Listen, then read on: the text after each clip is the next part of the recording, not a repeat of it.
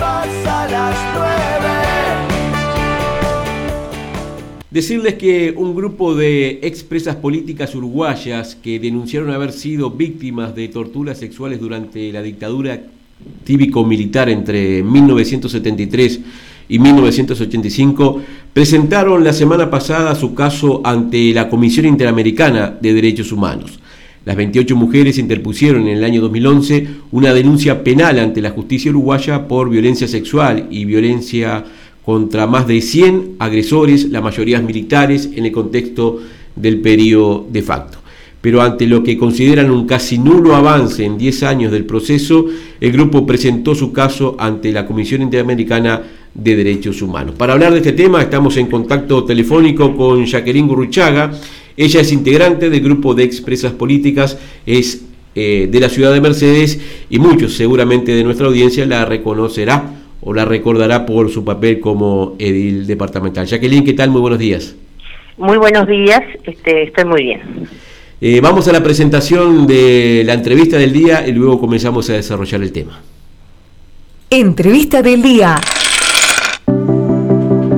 La entrevista del día es una presentación exclusiva del Banco de Seguros del Estado, Agencia Cardona, agente autorizado Magdalena Ríos Ingol. Banco de Seguros del Estado, la mejor forma de asegurarte. Cardona, calle Rivera número 27. Atención de lunes a viernes de 9 a 18 horas. Teléfonos 4536-8125. Celular 099 536 976. Efecto Dominó. De lunes a viernes de 8 a 10 a.m. por Centenario Radio. Bien, eh, Jacqueline, hagamos un poco de historia eh, de este tema porque la denuncia original eh, es del año 2011. ¿Cómo se dio esa instancia? Bueno, este, en realidad en nuestro país, cuando sucedieron los hechos, eh, entre el 72 eh, empezaron a, torturar a las primeras compañeras de esta denuncia y hasta en el 82 cayeron otras, es decir, es un largo periodo de tiempo durante la dictadura nosotros no, no teníamos acceso a la justicia, no podíamos denunciar lo que nos habían hecho. Y después en nuestro país existió una ley que este, el Estado renunció a juzgarlo y esa ley mm, eh, duró 25 años. Y recién en 2011, cuando este, se deja sin efecto la ley de caducidad, en 2011 nosotros este, nos reunimos y presentamos por escrito este, una denuncia en la que hablaba de torturas físicas, psicológicas y de violencia sexual y violaciones sexuales en el marco del terrorismo de Estado. En 2011 la presentamos por escrito. ¿Y este, qué pasó durante esos 10 años? Bueno, un juez este se tomó unos 8 meses porque está, eran, eran denuncias este, graves, eh, hechas en distintos cuarteles, en distintos lugares a distintas personas que integrábamos distintos grupos políticos, se tomó unos meses para leerlas y nos llamó a todas a ratificar esa denuncia, es decir, nos preguntó este, que, ahondáramos en detalles, etcétera. Ahora, ¿qué pasa? Han pasado 10 años y este, nosotros teníamos este, de las 100 este, eh, oficiales, personal de tropa, médicos y psicólogos que habíamos denunciado, solo una persona este, había sido procesada. Los otros, en general, no fueron ni siquiera a contestar las preguntas del juez. ¿Hay alguna explicación o encuentran ustedes alguna explicación que durante una década este, el tema siga aún sin, sin, sin resolverse, ni siquiera este, analizarse este, en profundidad? Bueno, este, el Estado estuvo presente en la audiencia, este, que esta audiencia temática que hicimos con la Convención Interamericana de Derechos Humanos y la, lo que explicó es que los denunciados, este, de a uno, cuando lo citan, venga a declarar, a ver que se lo acusa de tal cosa, este, han presentado recursos con sus abogadas, que muchas son hijas de ellos, este, han presentado recursos, no, no, no puedo ir este, porque soy muy viejo, o no puedo ir porque ese delito a juicio mío ya prescribió, es decir, han presentado recursos que el fiscal tiene que contestar, el abogado tiene que contestar, lo elevan a la Suprema Corte, la Suprema Corte dice sí, sí, tiene que ir igual. Entonces, eh, esos recursos han hecho que ninguno haya ido este, a todavía hablar con el juez. Una especie de 10 años, ¿verdad? Que, que hace que, que es público esto. Claro, son artilugios jurídicos que este que fueron dilatando el, tema en todo este tiempo, ¿no? Em, y la Comisión Interamericana de Derechos Humanos, que fue la que ustedes presentaron ahora eh, la denuncia, eh, en ese ámbito, ¿qué, garantías podrá dar como para que finalmente se pueda llegar a una, a una resolución de, del asunto? Bueno, en esta audiencia este, lo que puede hacer la comisión es poner en evidencia este, esta dilatoria, decir que el Estado tiene la obligación de investigar eh, y sancionar porque fueron delitos muy graves. Este, si bien este, nosotros no negamos los derechos de, las personas que nosotros acusamos, este, también tenemos derecho nosotros a la justicia, incluso la sociedad misma tiene derecho a la verdad, es un, es un deber del Estado este, decir la verdad pública, eh, difundirla, eh, entrar en detalles de cuáles fueron las circunstancias, quiénes fueron los responsables, qué roles cumplieron. Entonces, este, la Corte lo que les les dijo ahí, pero después se los dirá por escrito, es que el Estado está siendo omiso en, esos, en ese otro pedazo de sus obligaciones, de perseguir los crímenes, de sancionarlos y también de este, reparar este, a nosotros, en este caso que somos las víctimas, en el sentido de este, explicar a la sociedad este, con con un informe muy masivo de qué es lo que sucedió, para garantizar a esta sociedad que estos hechos tan atroces nunca más vuelvan a repetirse. Esa es una parte importante de las obligaciones que tiene el Estado, el deber de verdad y de difundir este, por distintos medios, no solo por medios de comunicación, sino también en la enseñanza, en las artes, en la filosofía, etcétera, trabajar en construir una cultura en la que los derechos humanos sean este, entendidos y respetados en todo momento. ¿Y esta instancia es a nivel internacional o puntualmente se, se desarrolla en el país? Bueno, son dos aspectos. Esto que era una audiencia temática, una vez por año, este, la Corte se va sesionando en distintos lados de, de América, avisa y las, las, las organizaciones civiles que creen que tienen algún, algún derecho este, no respetado se presentan pero también este es la comisión oye al Estado en esta en esta audiencia la comisión oyó este qué decía este el Estado uruguayo respecto a lo que nosotros decíamos y después manda unas recomendaciones que el Estado uruguayo al ser firmante de una serie de tratados de garantías de los derechos humanos, de garantía de, de impedir la tortura, los, los, tratos inhumanos y del acceso a la justicia, deberá este, ponerse acorde a cosas que por ahora, a nuestro juicio, han sido omisos, ¿verdad? Pero esta es una instancia, es esa. Nosotros decimos, el Estado responde y después le mandarán recomendaciones. Otra cosa totalmente distinta, que no es lo que estamos haciendo hoy, es presentar un juicio a la Corte Internacional, que es otra cosa, y ahí la Corte este, daría un fallo este, condenatorio Uruguay. Nosotros por ahora estábamos haciendo visible las dificultades que teníamos, la demora, la revictimización también, porque los funcionarios de este eh, de, de los este de los juzgados este, en realidad mostraron poca empatía y poco conocimiento para el tratamiento, este, ya sea cuando nos preguntaban, etcétera. Bueno, por ahora es esto, hacer visible y hacer notar las carencias o las omisiones. Eh, pero no se descarta, Jacqueline, recorrer ese camino en caso de que este, de que haya por lo no menos... No se descarta. Nosotros, en realidad, este, nos parece que, que como sociedad nos merecemos que la justicia nuestra actúe. Este, justo al otro día, es decir, la, audiencia fue el 18, el 19, bueno, el Estado dijo, nosotros ya tenemos todo analizado, dijo el fiscal de corte, ya, ya nos queda claro cómo fueron, ya nos queda claro quiénes fueron, cómo fueron los roles y vamos a, la jueza al otro día iba a tener una audiencia respecto de cuatro de nuestros más de 100 acusados. De los cuatro, dos están vivos, los otros dos ya están muertos, y dictó prisión.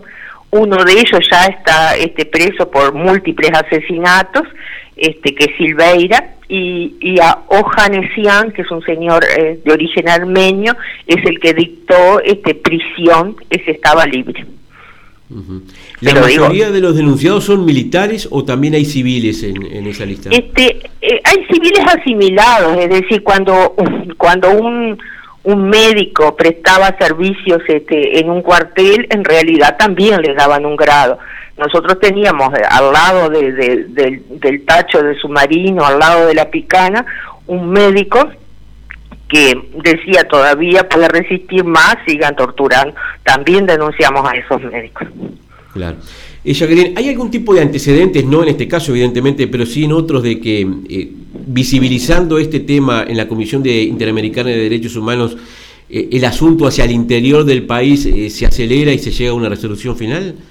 Y yo creo que sí, es decir, nuestro país es miembro de las Naciones Unidas, es firmante de todas estas convenciones que en realidad este, le hacen bien a la comunidad en general, porque estos daños no son solamente a las personas que directamente los sufrimos. Si en una soledad, en una sociedad se tolera este tipo de, de situaciones tan degradantes, tan humillantes, tan que lesionan tanto al ser humano, en realidad este, se le está haciendo mal a la sociedad que convive con estas cosas durante tantos años. Entonces, en realidad nosotros tenemos muchísima esperanza en que eh, el, juicio este, se acelere, pero que también las, las señales este, respecto a la educación, la comunicación, etcétera, como decía hoy, que del Estado nos hagan vivir en una sociedad mejor para todos, es decir, para nuestros hijos, nuestros nietos, personas que por otra situación también hayan pasado actualmente situaciones similares, nos parece muy importante. Yo creo que el Estado este, va a reaccionar.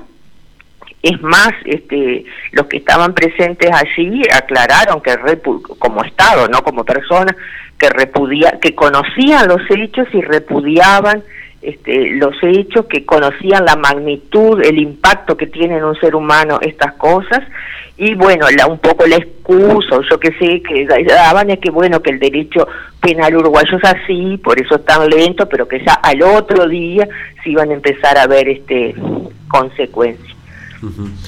Eh, en todo este tiempo, eh, ¿por qué eh, consideras tú que a la sociedad uruguaya le está costando hablar aún de, de estos temas? Y, ámbitos como la justicia avanzar con otra celeridad y dar un ejemplo en ese sentido? A mí me parece que, que toda, toda violación así grave a los derechos humanos va este, unida a un manto muy grande de, de, silencio y a mucha mentira oficial que ha salido desde el Estado. Entonces, este, romper este, con amplitud, con generosidad, pero romper este, con ese con, esa mentira oficial este ha sido ha sido difícil porque desde, el, desde el lugar que debiera salir no está saliendo. Aún hoy nosotros vemos este yo que sé que ministros senadores este minimizan los hechos.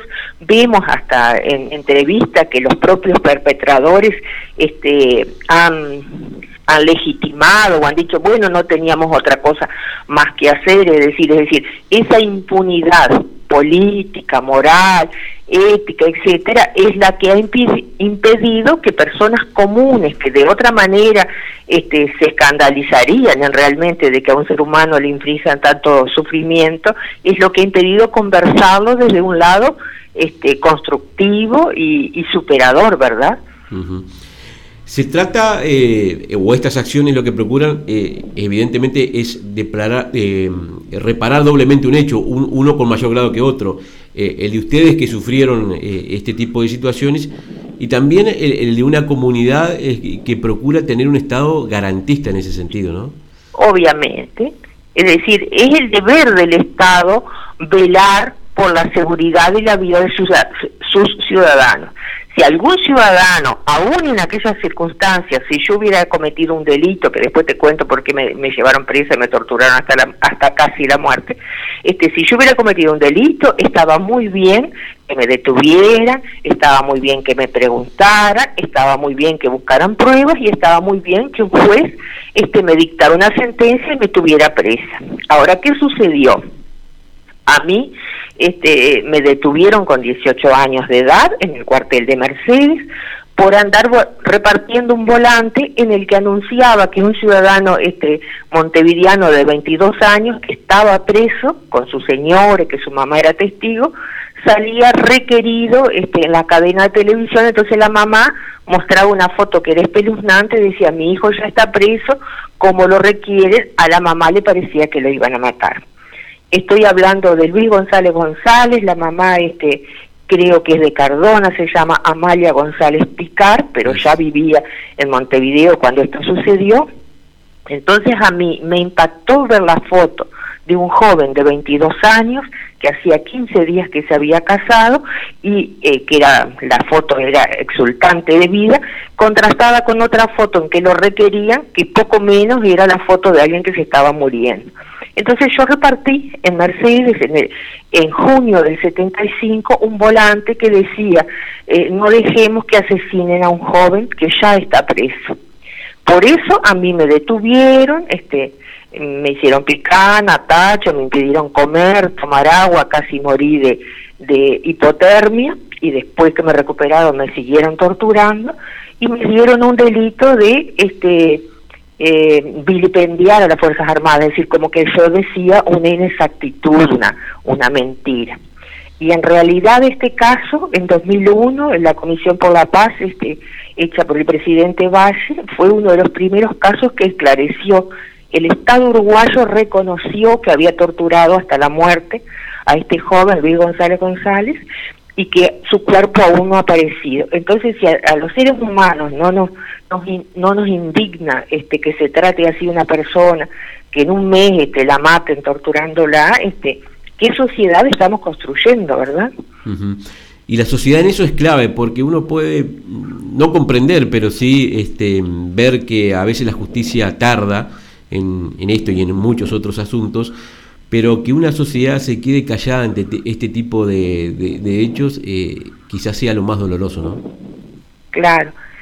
Y nosotros, este, otra cosa que hemos dicho, que hemos convivido con la impunidad, yo aquí en mi ciudad, pero todas mis compañeras donde están, pero en un medio más pequeño, yo voy a la feria y me encuentro con quienes me torturaron, este, yo voy a un, a un efector de salud y me estoy tomando la presión y también se está tomando la presión este quien me torturaba. Yo leo en el diario que el jefe, el ex jefe del cuartel dice aquí no hay nada que pedir perdón, no nos arrepentimos de nada. Yo trabajaba en un banco y le pagaba la jubilación y le tramitaba los préstamos, era mi trabajo, a señores que me habían torturado. Entonces, este, es, eh, nosotros queremos conversar que así, este, en base al ocultamiento, en base a la impunidad, este, no se construye una sociedad sana, ¿verdad? Pero no por nosotros, ¿eh? por nuestros hijos, nuestros nietos, personas, por el futuro. Es muy, es una apuesta a la vida y al futuro, en realidad, la denuncia, además de este que quien cometió algún delito, si la justicia este entiende que cometió un delito, lo juzgue, ¿verdad? Porque es lo que corresponde, somos iguales ante la ley, ¿verdad? Exacto. Jacqueline, ¿cómo sigue ahora el asunto? ¿Cuáles son los pasos siguientes? Nosotros tenemos que contestar unas preguntas que nos hicieron, el Estado también debe contestar y la, la, esta la Corte Interamericana dará una recomendación.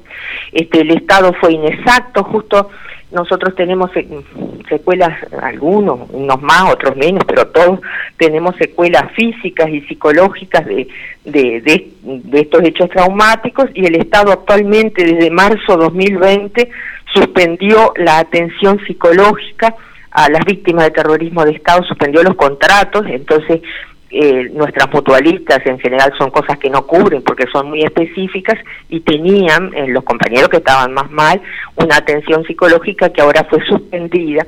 Bueno, este, la, la, la corte se dio por enterada así, el Estado dijo que no, que le parecía que ya los habían este, pagado y no es así, pagaron cosas atrasadas, pero ahora definitivamente este, no renovaron el contrato y, y los compañeros este, están sin atención sin atención psiquiátrica y psicológica. Bueno, el Estado deberá contestar, nosotros este, nos hicieron preguntas sobre qué considerábamos que eran acompañantes de la reparación en esto de la verdad, la difusión, el trabajo de, derechos humanos, de, cultura en, en, clave de derechos humanos, y después ahí recién este, la comisión dará las recomendaciones.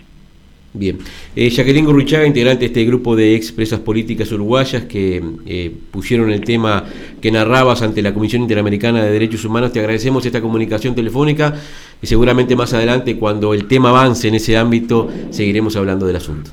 Bueno, muchas gracias porque es muy importante visibilizar estas cosas que sucedieron y que queremos que nunca más le pasen a ningún ser humano.